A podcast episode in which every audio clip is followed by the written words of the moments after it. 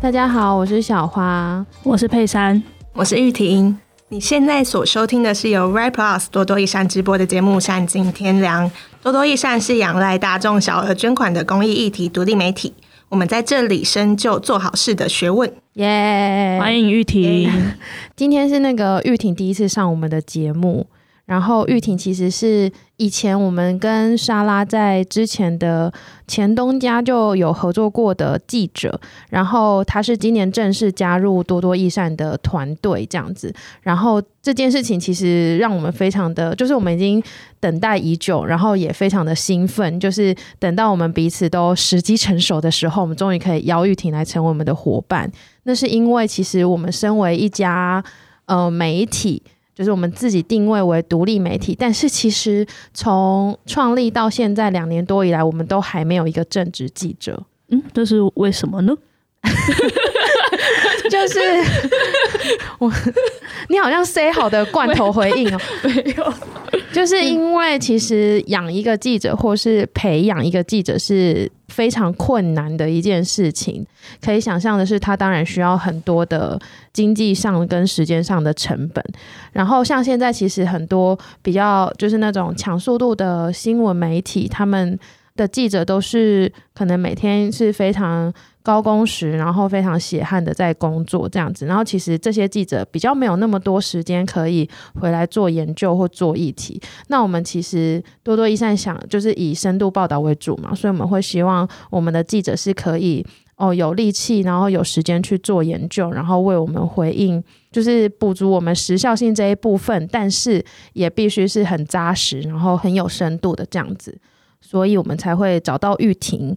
在这之前，我们没有玉婷之前呢，我们还是在持续产出报道嘛，所以我们很多报道都是以外包或者是 case by case 特约的方式跟记者朋友们合作，所以我们其实也有很多外部的伙伴这样子，现在也有持续在合作。然后玉婷呢，要不要跟我们介绍一下？那你在加入多多就是这个记者的这个身份，平常是在做些什么事情？因为我加入的时间现在还很短很短，对，那中间还有一个过年，对，中间还有过年，所以之后的话，应该是每个月会想说下个月可能可以出什么样的专题或是报道，嗯，那这是就是专题比较深度题目的部分，然后也会有像是可能会有一些记者会比较及时性的新闻。其实，在之前那个监护处分，我们做监护处分那一题的时候，玉婷就帮了很大的忙。就是，嗯、我们可能平常呃，有人要做图包啊，有人要做社群啊，有人要回应留言啊，什么什么的。那我们会很需要一个可以专职帮我们研究议题的这个人。那玉婷那时候就负责帮我们研究监护处分的内容，对不对？因为那时候其实也还蛮突然的，就是这个法要修，然后那时候就是花了很短时间，就是研究这题目，然后没想到之后一连串的，就是直接送进院会里面。对对，在玉婷加入以前，其实我们可能就会，我们还是可以燃烧自己，然后就是做出这个东西，但是可能就是会。觉得人力非常的紧张跟短缺，因为我们有很大很大的时间，就是要花在那个埋头去做文字研究这个部分，还有议题研究。那现在有人就是专门负责这一块，那其他的伙伴就可以在自己的岗位上，就是互相协助这样子。就玉婷加入我非常有感，因为她可以帮忙查核。哦，对对对，查核。一方面是觉得立法院的那个网站很难用，Hello 立法院，对，然后一方面我觉得那些法条什么，其实要去核对，真的是还蛮花时间的。而且记者是不是有一项工作是要查核啊？嗯，因为前面会有很多研究嘛，就是你要写题目之前，嗯，所以就很需要去分辨说那些资料到底是不是真的，可不可以参考。嗯。但是我之前有听说过莎拉分享一个故事，是在茶盒这一块，可能像现在比较追求快速，然后及时的那些商业媒体所推出来的新闻，其实记者可能根本没有时间去做查核。所以他说，他之前在一个公听会，就是好像大家有一个数据没有听清楚，然后结果私底下就听到某一群应该是记者朋友们就互相说：“诶，那我们就讲好，然后写一个数字就好了。”嗯，就是这是一个我们不想要这样子做事情的一个方式，所以我们会需要一个人在后面很扎实的去研究这些，然后查核，然后。不要成为那个漫不经心，然后传递消息的一环，这样子。所以在这方面，我们是非常的谨慎，所以才会有玉婷的加入哦。另外，就是想跟大家分享，为什么这一集除了介绍玉婷之外，还有介绍我们终于有记者这件事情是。嗯，还有一个是我们年前其实推出很多那个职涯系列，就比方说六年级社工啊，或者是行销人啊，或者是公关，其实非常的受欢迎。大家在了解 NPO 这个工作生态的时候都可以参考，或者想加入 NGO 的时候也可以参考。所以也想要跟请玉婷跟我们分享说，你在加入多多之前经历了哪些职涯，然后工作经验是哪些这样。嗯，大家好，我是八年级菜鸟记者，就现在还是觉得自己很菜。嗯，之前的话是一开始是有在一间小媒体信传媒，嗯，然后当社群编辑一年，嗯嗯，之后就去出国打工度假到日本，嗯嗯嗯嗯，然后后来回来就是因为有一些学校学分要补，然后所以那时候就是有当特约记者，然后跟去其他的大媒体打工，嗯嗯。嗯然后后来回来的话就，就呃因缘际会就进到非营利组织，就进到 Skills for You。嗯，那它是一个就是服务嗯、呃、高职老师，就是推动高职议题。因为现在可能很多人他对高职还是会有那种唯有读书高，觉得做技能的人都不会读书，或是都很不乖巧的这种刻板形象。那这个组织就是在想要改善翻转这个事情，这样。所以之前加入那个最一开始的第一份工作信传媒的时候，是还没有毕业嘛？对，那时候还没有毕业，但那时候在校的时候就在那边打工了。嗯嗯嗯。那做的内容是什么？做的内容，我觉得是一言难尽。小编，呃，等下我想一下啊，就是 这个节目可以出现“小编”这两个字吗？就它是有分，要看脉络，就是你的脉络是在形容那个在信传媒的工作。当然，就是在有社群，就是也是当小编啦，嗯、但也是有编辑、作者，还有记者的稿子，然后或者是也有书斋去跟出版社联系。嗯嗯，那嗯，他们的内容是偏哪一个部分？啊，我们那边的话，当然也是有比较软性的生活，可是主要是偏政治跟经济。哦哦哦哦，嗯，所以那时候对你来说做这些事情会有困难吗？有困难吗？因为那时候其实就是想说试试看，因为那个阶段我一直在想到底是要进到大媒体还是小媒体，因为它有不同的发展，然后资源也不太一样。嗯、然后那时候进去其实也就是想说培养一下经验，因为也可以看一下可能编辑会议的时候大家是怎么讨论题目的。嗯、哦，你会考虑大媒体跟小媒体，是不是有一个前提是其实你是本科生？嗯，就是新闻系，对，新闻系毕业。然后，因为那时候也不止我，还蛮多同学也在思考这件事情。因为大媒体的话，就是它资源很够，嗯、然后你的位置是很明确，你就是做那件事情。嗯嗯。可是小媒体的话，是你可能也还有很多东西要顾，或者是说。当然也有不一定稳定的原因啦，嗯嗯嗯，或者是分众媒体，就有没有人带你，或者是你有没有一个资源？譬如说，如果我们是一个还某某文的小媒体，那出去的话，因为别人可能听到你要访问，可能就会迟疑一下，不知道你是谁，你就要重新跟他介绍起。嗯，懂意思？就像我们现在是一个耐米级媒体，这个可以等一下聊。然后后来你在信传媒那边就结束工作了吗？嗯，为什么啊？因为其实我那时候本来就打算要出国打工度假，哦、然后所以我那时候就是有直接说明，因为那时候就是刚好是一个毕业时间，然后就决定先休学，然后先在这边工作一年，然后就问说，哎、嗯，那我可以在那边做一年，然后就去打工度假，然后他们就答应你，对，就答应我了。哦，所以打打工度假本来就是在你的人生规划里面，嗯、是去日本吗？对，去日本大阪。那做的内容是什么？做的内容就是都服务业，就有在药妆店打工，然后也有在居酒屋。嗯嗯嗯。那玉婷为什么会想要去 Working Holiday？嗯，应该是我对日本本来就有一个就很想要去体验看看，因为那一年我就是抱持一个，我就是要体验生活，是可是虽然很多时间都是在打工，嗯嗯，所以就是那时候也觉得，既然申请上了，那就去去看吧。那你觉得这个体验有带给你什么吗？比方说，就是这个什么是，比方说在工作上的一些补血啊，或者是一些经历可以帮助到你。最大的帮助，我觉得应该还是对人吧，因为我以前也做过很多打工，可是到国外就是又是一个新环境，然后也很少去每天这样子一直面对人，然后或者是不同国籍的人，所以我觉得有胆子变比较大，应该是我觉得有跟现在做这件事比较关联的部分。嗯，好像是因为很常需要陌生开发一些受访者，对，然后打一通陌生的电话，我就觉得很困难呢、欸。嗯。或者是说，你可能会采访的时候遇到一些尴尬的状况，因为我们都会出一些小错嘛，就是总会有一些比较尴尬，嗯、或者是不小心被纠正，或者是你真的讲错话的时候，哦、然后可是就把它套用到服务业身上，就其实也会有发生。反正就是把那些事情都统合起来，就让自己维持在一个比较舒服、舒适的状态，不要太在意那些。嗯，或者是说真的遇到的时候，可以比较知道怎么去面对这样子。嗯那你有印象深刻的就是化解尴尬的经验吗？在日本，在日本，哦，我们现在话题变成 在日本，但我现在的印象只剩下很多很多的奥克哦，是观光客吗？有观光客，然后就是有老板同事，因为我们那时候老板是比较。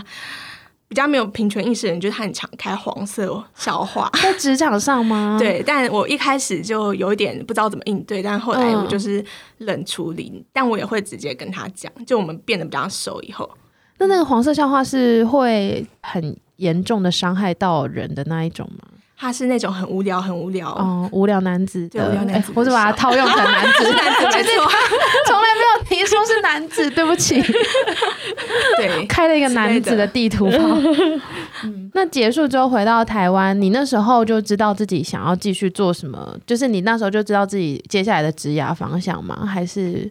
那时候的话，我本来就在毕业之前就有想做文字工作，然后就是一直到去信传媒当社群编辑。其实那时候有一些机会是可以采访的，嗯，然后就采访过程中就觉得还蛮喜欢，就是这个过程去接触不同的人，因为很少有工作有这个机会可以，就我们理想上是平等的，然后去认识一些其他职业或是其他做其他事情跟我们。可能平常生活不太一样的人，嗯，我很好奇，在信传媒那一年，你大概你你觉得你从那一年你大概学到了什么？这样，就是那一年的社群编辑的经历，这样，因为像那时候。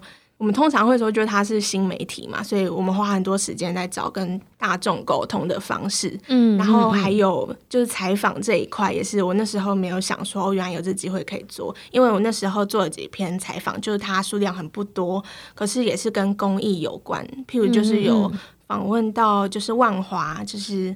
成立食物银行的那个里长方和生里长，他的儿子有在经营一个咖啡馆。那这个咖啡馆，他除了经营就是餐厅的业务以外，那他也有提供给长者、老人，因为那个地方还蛮多独居老人的。然后为了让他们走出来，不会让他们一直闷在家里，他们会有个时段，只要那些人他们只要拿着他的证件，然后就可以到那个时段就可以进到咖啡厅，就是。跟其他人坐在一起用餐，嗯嗯嗯嗯，就是增加交流互动。那或者是有一个印象蛮深的，是一个八八风灾重建，嗯，然后在深山里面成立的一个面包店。那在做这件事情，他用了就是培力妇女的方式，嗯嗯嗯。那除了培力妇女以外，就是也是重建他们的信心。那那时候就听到很多还蛮感动的例子。所以，就这些都是让我觉得印象深刻的采访，也对我影响还蛮大的。就想做这件事情。那那时候为什么没有选，比如说什么，嗯，实习记者啦，或者是说就是直接去找至少 title 是记者的工作去做呢？嗯。可能也是因为刚好那时候有机会可以进去吧，因为原本是打工，然后那时候就是算是一个大家毕业的那个时候，然后我就想说，到底是要在外面再去找其他间，还是先在里面试试看？然后后来就决定进去里面试试看，然后也会有一些采访的机会，我就想说。那就尝试看看，嗯哼，就不用重新找这样子，嗯嗯，而且加上就是在一年就要飞出去了，飞出去了，我怕那个时间太短暂。哦，对对对，找的话也需要花一点时间，嗯。然后刚刚是说你 working holiday 回来之后是做了什么？因为那时候有在补学分嘛，然后所以那时候回来的时候是有先找可以做文字工作，所以就是有找到就是沙拉。哦，是有找到我们，对，没错，就是那个时候。你说是在我们在前东家的时候吗？对，没错。哦，对，哦哦哦哦，对，因为那时候我就我那时候是编辑啦，然后莎拉是主编，她透露给我的资讯就是说，哎，这个，因为我们就觉得你的报道品质非常的棒，然后莎拉就说，哦，她还在学中，我就想说，天哪，在学中的人也太强了吧，这样子就是是我们很想要继续稳定合作的一个对象。然后现在才知道说，哦，原来你在你已经其其实前面已经有出社会的经验，然后是在补学分，这样很神奇的。嗯嗯嗯。然后那时候就是想说，因为是补学分，所以不会找正职。嗯，嗯，但我想要累积作品。嗯嗯。然后可是因为只有特约这个，其实很难存钱，就还是要有一笔活着的钱，而且不稳定啦，对，因为比较不稳定。对对对。然后所以就还有再去找大媒体的打工。哦，这个好像就是我们之前聊过的。嗯，我有听 p o c k e t 上面我有听。嗯，就是我们熟悉的几家大媒体，然后他们会有那个工作叫什么啊？我想一下哦，他好像叫新闻处理员嘛之类的。然后工作内容是什么？我觉得太神奇了，可以跟大家分享一下。好，我可以分享一下我那时候在做的事。我那时候是上晚班。然后可能是五点半到十一点半，大概六小时。它很方便的原因，我觉得是因为你可以自由排班，基本上不会强迫你要排哪个时段的班，除非那时候可能有总统大选，还是有什么大事件。嗯、然后那时候在做的事情，就是你可能要在六个小时，然后可能写四到五篇、五到六篇稿。可是那五到六篇稿，其实基本上都是改写。嗯、然后，那那那改写的原本的最原始的内容是从哪里来的？嗯，基本上都是从。如果你是要写国外的新闻的话，你可能会从 BBC 或者是 CNN，嗯，就它会有一些即时性的新闻，譬如说，呃，有一些风灾啊，然后你就可以去改写，嗯，譬如说国外的媒体，嗯，或者去统整它，然后写出一篇新闻。然后这是国际的部分，然后像是政治的部分的话，其实譬如说今天蔡英文发一篇文，这个就可以，嗯，你就可以把它改写成贴文。你说，比方说蔡英文发一篇祝大家元宵节快乐的文。然后这个也可以，因为他们可能会有小编会有制图嘛，所以他这篇即时出来的目的就是跟大家说，蔡文发这篇文，然后他还有做了一张图，就是非常非常小细碎的事情。然后当然也会有一些需要查核的部分，可是查核的部分我觉得也是还蛮简单的。就是太敏感的东西，当然还是要略过，略过，直接略过。譬如说，今天 A 立伟说了什么，然后如果他有攻击到 B 立伟的话，嗯、那 B 立伟有回应吗？他有在他的脸书上面回应吗？哦，不用找到真正的 B 立伟，只要去看他的脸书。对，就是最低标准。哦。但基本上我们也不太会用打电话的方式去跟对方做查核。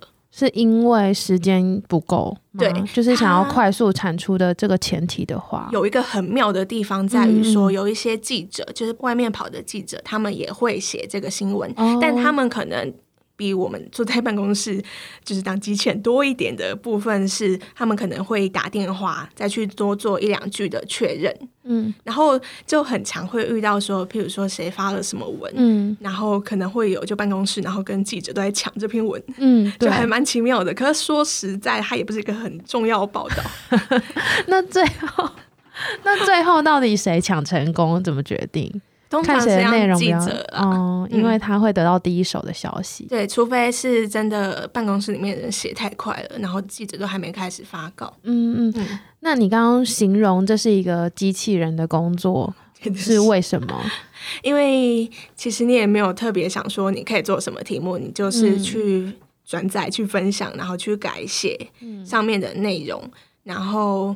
我们那时候是有说，就其实媒体之间也会有各自改写转载的部分。哦，你说 A 频道跟 B 频道他们会互相改写这样？对对对。但像是有一些媒体，它是嗯苹果好了，苹果的话，嗯、你改写的话，你可能就会收到他的电话慰问来慰问。对，就有一些是不行的，就有些他们会比较敏感一点，哦、因为那是他们记者自己产出的报道。所谓的原生这样子。对对对。但是原生它扎实或是深到什么程度，这是另外一个。嗯嗯。所以你们。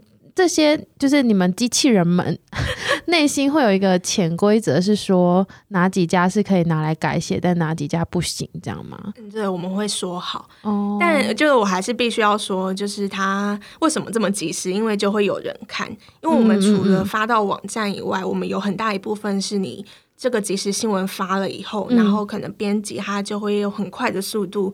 就是把它发到 App 上，因为其实有很多人在用 App，所以他们就会马上收到消息，就会看我们的新闻。嗯，而今天如果比别人别家晚了，那他们可能就不会点开我们的新闻看。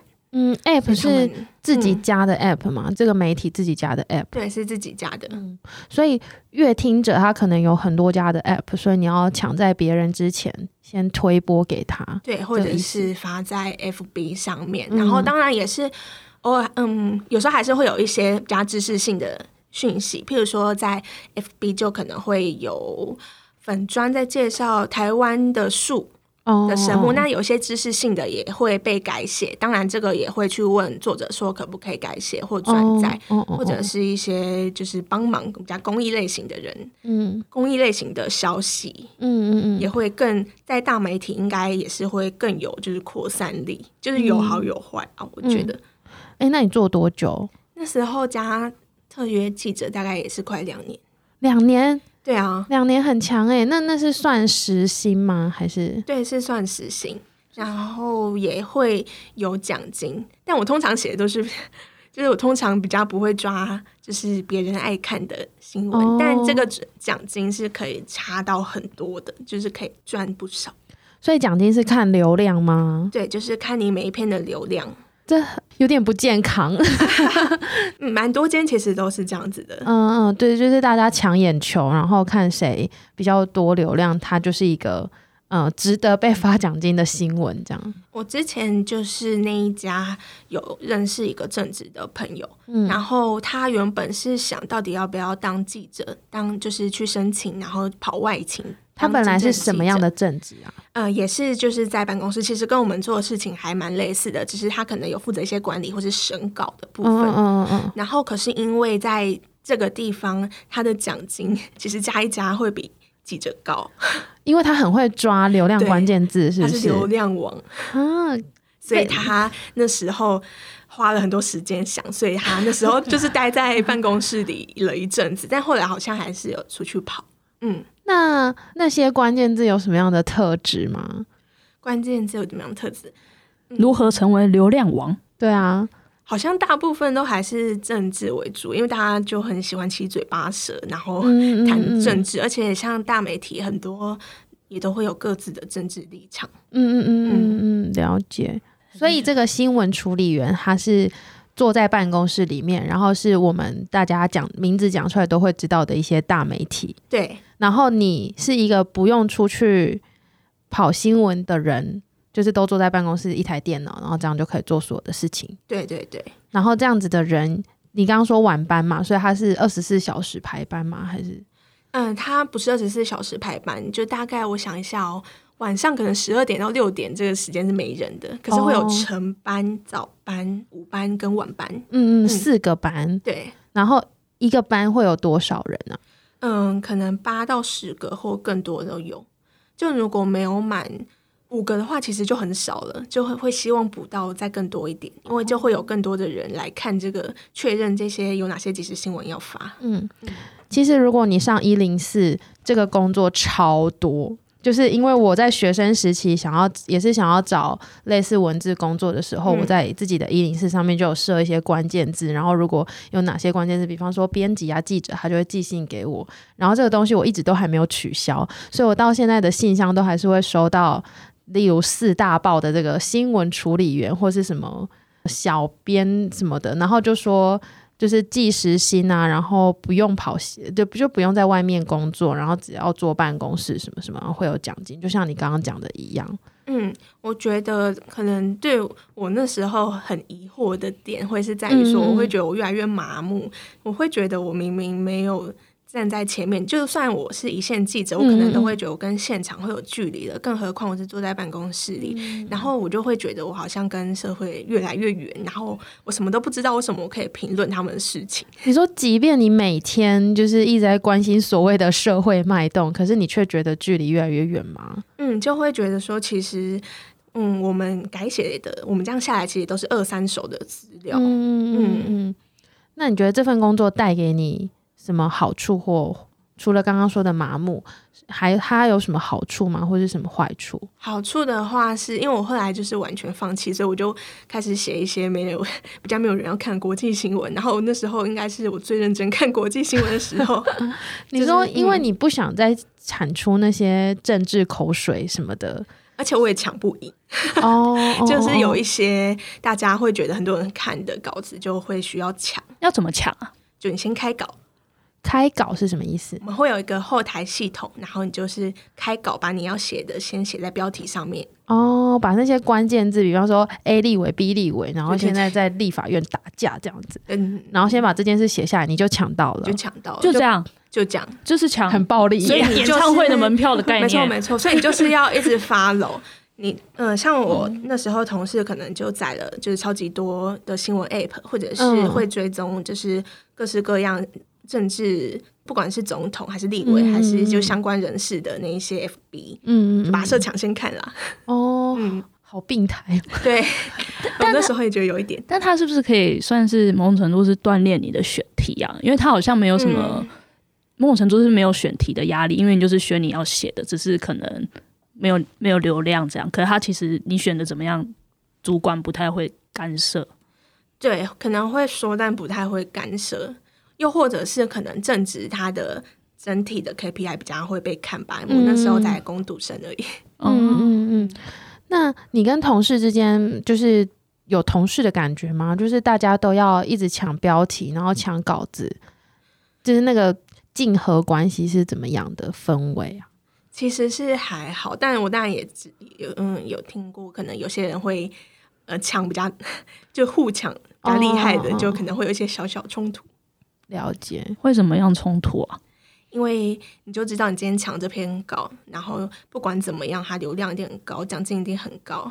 然后有时候到底是谁抢到呢？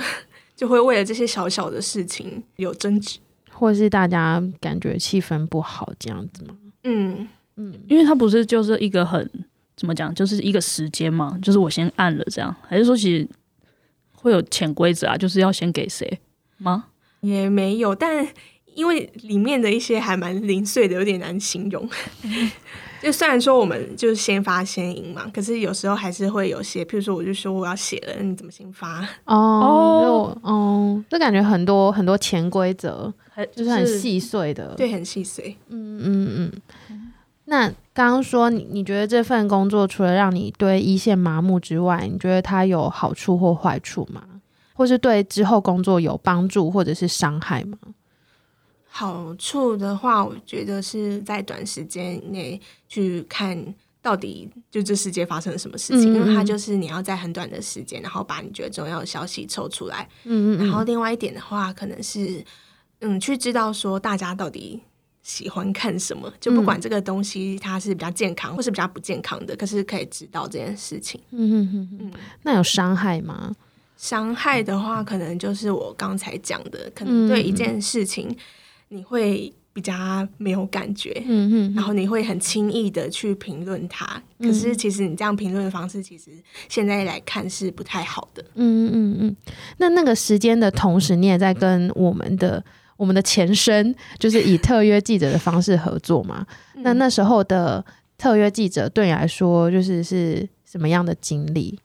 那时候的话，其实也是算很难得的经历吧，嗯、因为那一段过程里面，就是有编辑台的角色，我觉得很清楚的有出来，然后可能会跟你讨论题目，或者是去讨论说。报道的切点，可以从哪里切入？嗯嗯嗯，我觉得这是好像我以前都一直比较少遇到的方式。嗯、然后再加上可能之后写完稿以后，有哪些地方可以让它更好，嗯、就不是只是删改错字。嗯嗯嗯，就对我来说还蛮新鲜，然后也还蛮重要的。嗯嗯嗯。然后之后你就去 Skills for You。对。是因为想要找正职工作。嗯，那时候就是想说，哎，差不多了，那就是想要找正职。差不多了，是一个直觉吗？嗯，可能是看银行存款，不是啊 很实际，很实际。嗯，因为我那时候就是想说，因为正职工作还是比较稳定，嗯，然后也想说也累积了一些作品，然后所以刚好就是在看正职工作，就有刚好看到 Skills4U 因为他们在真人。那你那时候去做了哪些事情？就是你那时候的职位。那时候原本是记者啦，但后来进去的话也是做内容编辑。嗯，那这过程里面其实也不算长，但也是有还蛮多采访。嗯，然后可能是比较那种 daily 形式的采访，然后还有 daily 形式的采访是什么意思啊？就也是记者会，嗯，这之类的。然后也会有那种之前做过一个觉得蛮酷的，是去采访老师的一天，就我从可能早上八九点。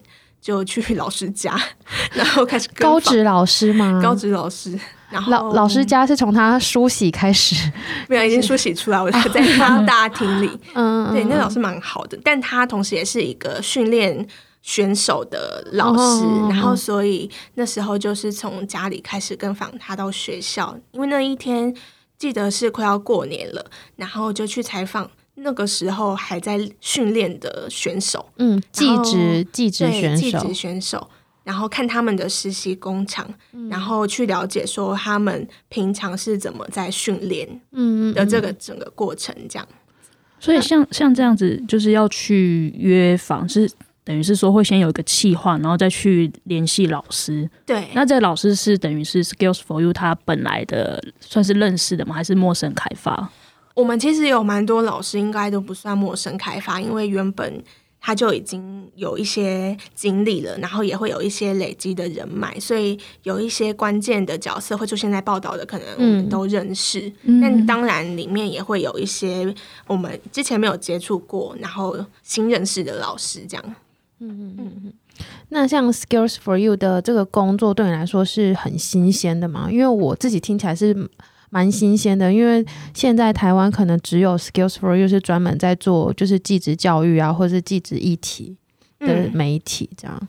嗯，嗯，我觉得他们这个角色是真的还蛮分众媒体性质的。嗯，然后因为我们的另外一个业务就是去，嗯，他是会有几个有教师经历的人，然后可能去在高职里面，然后去建立一个教师社群。嗯，然后去可能讨论我们课程要怎么发展，怎么样可以让这个高职的环境既高啦，现在说技术型高中可以变得更好。嗯嗯嗯嗯，对我来说还蛮特别的。那，那这个特别会带来相应的，比方说困难啊，或者是不知道怎么做的这些。嗯，一开始的话，可能是对这一块真的比较陌生吧，因为我自己是高中出来的。不过那时候还蛮有趣的，就是那时候我们是。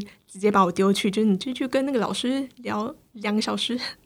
你说这是一个就是让你进入工作的一个方法，是不是？嗯，就是先直接去进入到他们的呃环境中，嗯、就是可能我们可能本来就认识那个校长或者那个老师，然后我们就先约时间，然后就是先互相就是先了解一下他平常做什么，嗯、然后我可能这边也会有准备，就是我自己看这个。技职环境会有什么样的状况，然后拿去跟他聊，嗯嗯嗯嗯嗯，然后或者是说，其实也会有其他一些教育组织，他们有在关心就是技职教育这一块，嗯、然后也会去花时间跟他们认识了解，然后去知道说可能最近会有什么题目这样子，嗯嗯嗯。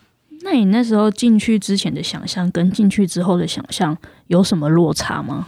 落差的话，因为那个时候我们组织可能还不算大，所以可能会有很多，就是身为一个记者，可能没办法单纯的全职做写字的工作，嗯嗯嗯，所以可能也会有一些需要跟媒体相关的，譬如说，嗯、呃，会有一些专案可能需要拍片，那我可能就是中间的窗口，然后可能会帮忙想脚本啊，然后去联系人怎么进行，就是会有一些这样的事情。我想这就是我们当初就是很想要聘请记者，但是呃，就是创立两年多来都没有做这件事情的一个原因，就是因为就是记者他可能有很多时间是埋头在做研究工作，那那个是没有一个我们所谓的比较可见的产出，因为他可能研究两个月，然后出一个大专题。那这两个月，我们那个专题，假设我们跟一个外包记者合作，可能会是用稿费来计算。那如果养一个记者，等于是说，诶，他这两个月的研究看起来他没有一个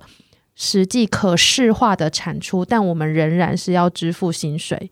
那很多可能外面刚刚我们讲的那些大媒体、商业型媒体，依靠可能一些。广告收入或是商业收入的这些媒体，他们是不愿意或者是不会去做这样的事情，就是呃花钱，然后看不到任何的产出，看不到所谓的 KPI。但是这对我们来说其实是非常的重要，就是你嗯、也是要吃饱穿暖，然后有力气，大家才会想要去做研究，然后做更深入的探讨，之后才能产出我们所谓的好的深度的报道，这样子。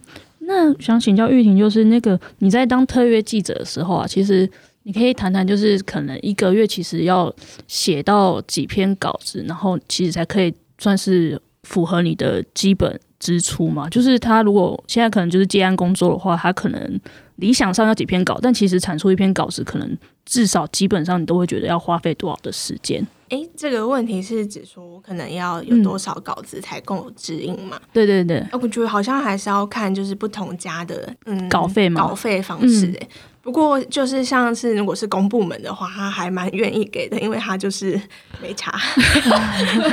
嗯嗯嗯，我这样讲是太白，不会，是就是比较没有，他们可能比较没有这种困难，所以他们可能并不一定就是看字数，他可能就是一篇，然后开给你可能五千六千这样。假设要到三万块的话，也要六篇呢、欸，就是以最多的这个一篇如果有到五六千的来算的话，大多数是没有到五六千。嗯嗯嗯，那公部门要怎么找到你？可能就是朋友有在里面做，因为像我之前是可能，譬如说我对漫画有兴趣，然后我有朋友是在就是文策院的一个组织，然后有工作，然后那时候他会有一些需要专访的报道，然后就有找到我这样，但他不会是一个你想做就有的事情，嗯，可能还是要有人脉吧，对对对对对，所以。我觉得要用这样的形式，他可能就会，你你你就会像，你就会需要身上有很多份的，就是要蛮斜杠的，嗯，才有办法指引生活，嗯，那而且像是如果需要研究的题目，又会需要更多时间，对对对对对，没错，就是你可能花两个礼拜，然后产出一篇五千块，就是产出一篇报道，但是收入可能没好啊，对啊。有时候可能还没到五千块，嗯，就是还蛮消耗，而且中间可能还会有就是电话费哦，就可能一个小时也交通费、电话费，嗯，对，所以养一个深度报道的专职记者，其实真的是蛮考验的，嗯。那你觉得你在就是之前的这些工作经验累积起来，然后现在遇到了多多，虽然说你加入我们的时间还蛮短的，就是几个月，但是这算是一个。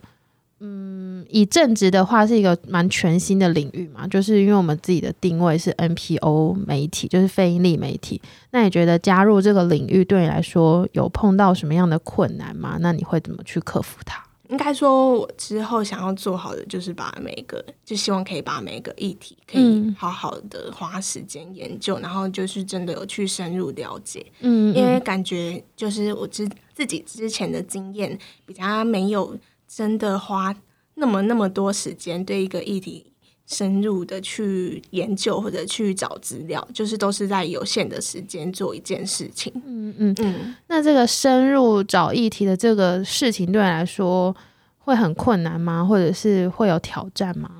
我觉得可能挑战的部分在于说，你可不可以把问题点出来吧？嗯，我觉得把问题点出来很重要，而且这个问题不是我自己的问题，我自己对这个议题当然会有很多很多的问题。可是那真正需要这些，就是真正在被报道的人，他们遇到问题是什么？就是你有没有帮他们，或者是你有帮自己把这个点出来，还蛮重要。所以我觉得这是需要花时间去做的地方。我觉得这件事好像除了花时间，还蛮需要找人一起讨论的。嗯，嗯嗯，就是可能我们编辑台的伙伴啊，或者是呃社群编辑们，就是大家代表大众不同的视角跟生命经验，然后可能在遇到这个问题的时候，就可以提供一些讨论的空间，蛮、嗯、重要的。嗯，而且我觉得，就是目前的感觉也是觉得多多都还蛮，大家都还蛮乐意去讨论，蛮啰嗦的，很好，很好。那时候你选新闻系是对新闻系已经有什么期待吗？还是弱点？其实我以前个性超内向的，以前是多以前，就是可能到高中吧。嗯，虽然我觉得我现在也没有到超外向了，嗯、但就是以前是连举手发言都不太敢的那种。嗯，那可能是被磨出来的。你说 被逼出来的，在新闻系吗？对啊，因为我原本其实。前几志愿也不是选新闻系，所以你本来没有想念新闻系吗？就是你高中以前的人生蓝图 完全没有。哦，那那是想念什么？前面应该就是日文系吧，可是那时候就是有几个学校，哦哦然后可能再来就是图文传播，嗯嗯嗯，然后就中间就填一个新闻系，然后就上，就是最没有盼望的，然后反而上了。对，想说那他就在这吧，然后没想到就真的上了。嗯嗯嗯嗯。那理想想象那时候高中的想象的职业是什么啊？就是想要做什么工作啊？可能因为我觉得应该也是日文相关的，因为是以前从以前到现在就都对日文还蛮有兴趣的。以前是多以前，可能大概国中吧。哦，嗯嗯，就那时候都有在接触日本文化，然后也喜欢日文。嗯。那读了新闻系之后，你有因为像我，其实我自己读社会系，但是我在这之前也没有想要读这个系，但是我读了之后就觉得非常的庆幸，我的落点到了，然后我进去这个领域这样子，我觉得很难得，因为这些东西可能是、嗯、呃毕业后比较难这么密集的接触的。那像你就是在一个无预期的情况下进入新闻系，然后读完之后有什么样的想法吗？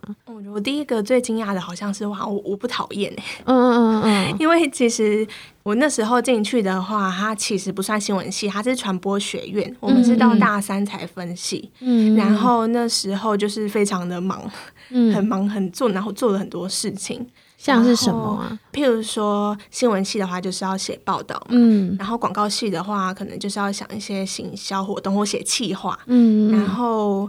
可能还要拍片，嗯嗯，微电影，嗯之类的，就他各式各样的事情。然后那时候就发现，其实还蛮喜欢采访的过程。嗯嗯嗯嗯嗯。那你那时候有想说去日本，就是当国际记者吗？那时候其实没有想的这么远，就是说结合这两个，对，因为日文系啊，而且你要去那个日本生活过，这样。嗯，因为好像现在大家看到的都还是偏观光嘛。嗯，或或者是我，因为我自己可能觉得我也没有那个能力去做，就是更、嗯、可以更深入的一些报道吧。嗯嗯嗯嗯嗯嗯。最后有一题蛮有趣的，是佩珊设计的，就是如果你现在就是回首看这些求学啊，然后慢慢工作的这些经历，如果有机会你回去跟以前的学弟妹分享。其实就是跟你自己高中阶段或更早之前的自己对话的话，你会想说些什么？或者是你这段期间有什么样的收获，或是想告诉小时候的自己，那时候千万不要怎么样？如果是对就是学弟妹的话，我觉得好像要更重视文字的重要性吧。因为今天不管你的报道有多少人看，就算只有一个人看好了，可是你只要一写出去。他只要有一个词或者一句话有误差，嗯、你可能就会伤害到人。嗯、就你可能会觉得，嗯、哦，我现在自己其实没有那么厉害啊，就是写的东西又没有人要看。嗯、可是那些东西就是会被留在上面。没错，而且会一直、嗯、就是，如果有一个机会的话，就会一直传送出去。对，还蛮可怕的。然后，如果是对自己的话，就我会觉得，就包括像之前上次共事影的时候，就是我私下跟别人讨论到，嗯、因为我觉得我自己还算是一个比较。内敛的人嘛，就、嗯、然后性格也不是说真的就是很 happy 很外向，然后就是都可以充满能量，然后所以就是算这个采访的过程对我来说也蛮高兴的，没错。可是他很同时，他也会是一个消耗。对，就我做这个事情很开心，可是我同时也是很消耗，就是还蛮矛盾的。嗯、其实现在也还是会有这种想法，就会觉得那我这性格到底合吗？你说适合吗的意思吗？适合吗？哦，然后可是我就会觉得。就我现在给自己的答案是，如果嗯这件事情就是你自己觉得它重要，然后对你来说是有成就感、更有价值的，那我觉得就花时间试试看，应该也是可以的。嗯，我同意耶，因为像。玉婷是我们的第一位专职记者嘛？那在这之前，我们组织里面能写的人也是会叫他们下去写。然后，像我自己可能也是零点五个记者，我也蛮同意玉婷刚刚讲的，就是哦，你在做这件事情很开心，可是，在执行的当下，比方说我现在就是要打电话给某立委，然后问他某一件事情的那个当下，会还蛮消耗的，消耗一些可能情绪啊。因为要对他情绪劳动，然后要想议题，所以脑力也会有一些消耗。但是我也非常同意你讲，就是，但是之后就是看到报道产出有一些回馈的时候，就会觉得哦，这件事情其实也蛮值得的，而且带来了一些成就感。可能那个消耗就是可以。在工作以外去处理，嗯嗯，可能是要追求那个平衡的方式吧。嗯嗯。那我很好奇，就是因为玉婷，我虽然第一次听到玉婷说是自己是内向的人，那就是在内向的人，你不同意是吗？我不是我我我也不知道哎、欸，我同意吗？就是在那个你刚刚说就是很少举起手发言，那你你是怎么样举起你的手？就是哪一个瞬间？就是让你从内向变成好像至少不是说外向，可是就是你可以发言的这样，嗯嗯、是什么东西 push 你，或者说一直鼓励你，建立你可以这么做的一个信心？我觉得是大学，因为那时候太多东西逼得你一定要做这件事情，你根本没有时间顾你丢不丢脸，或者是你到底做的有没有比别人好，就没有这个时间，就你只能一直去做。所以在这个被逼的过程中，无意识的就练习了很多次这样的事情。嗯，就比较。敢去发言，或是在一个活动里面觉得举手，也不是一件那么需要紧张的事情。嗯嗯嗯，就大家的回馈也是，至少没有让你不敢再举下一次手，这样、嗯、就是可能不是你想象中的那样的恐怖。嗯，因为以前真的是超级害羞的，嗯、真的吗？怪怪的，在成绩 单上面会被老师写害羞内向，会，然后真的、哦、真的，好像我都被写话太多，真的假的？太爱聊天，然后。就是很常都，反正我隔壁的人很常在换，就是换一些比较不会聊天的人，但很常失败。我有点忘记了，但是国小的时候吗？是国小才有那个学生资料卡。对，国小国中。嗯，现在可能也没有了，讲出来是一个世代的象征。好啊，那我们其实时间差不多了，就是很谢谢玉婷今天来跟我们分享这些事情，然后也很期待就是未来的。这一年，或是更久之后，嗯、呃，我们有了记者的加入，就是我们可以补足时效性的部分，然后在议题的研究上面也可以更深入，然后更专一。然后有了这样子的专职人力之后呢，我们其他人也可以回到嗯、呃，我们最投入的那个领域那边，然后去做笑什么？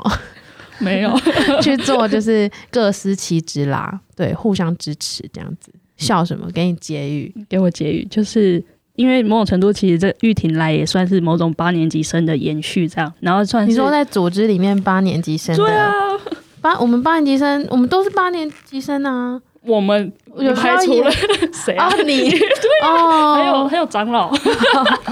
为什么要强调这件事情？因为我觉得，像我都觉得我我生在一个就是更好的制度，都在我毕业之后，比如说不分析的选择啦，哦、或者是生不逢时就对了，就有一种这种感慨。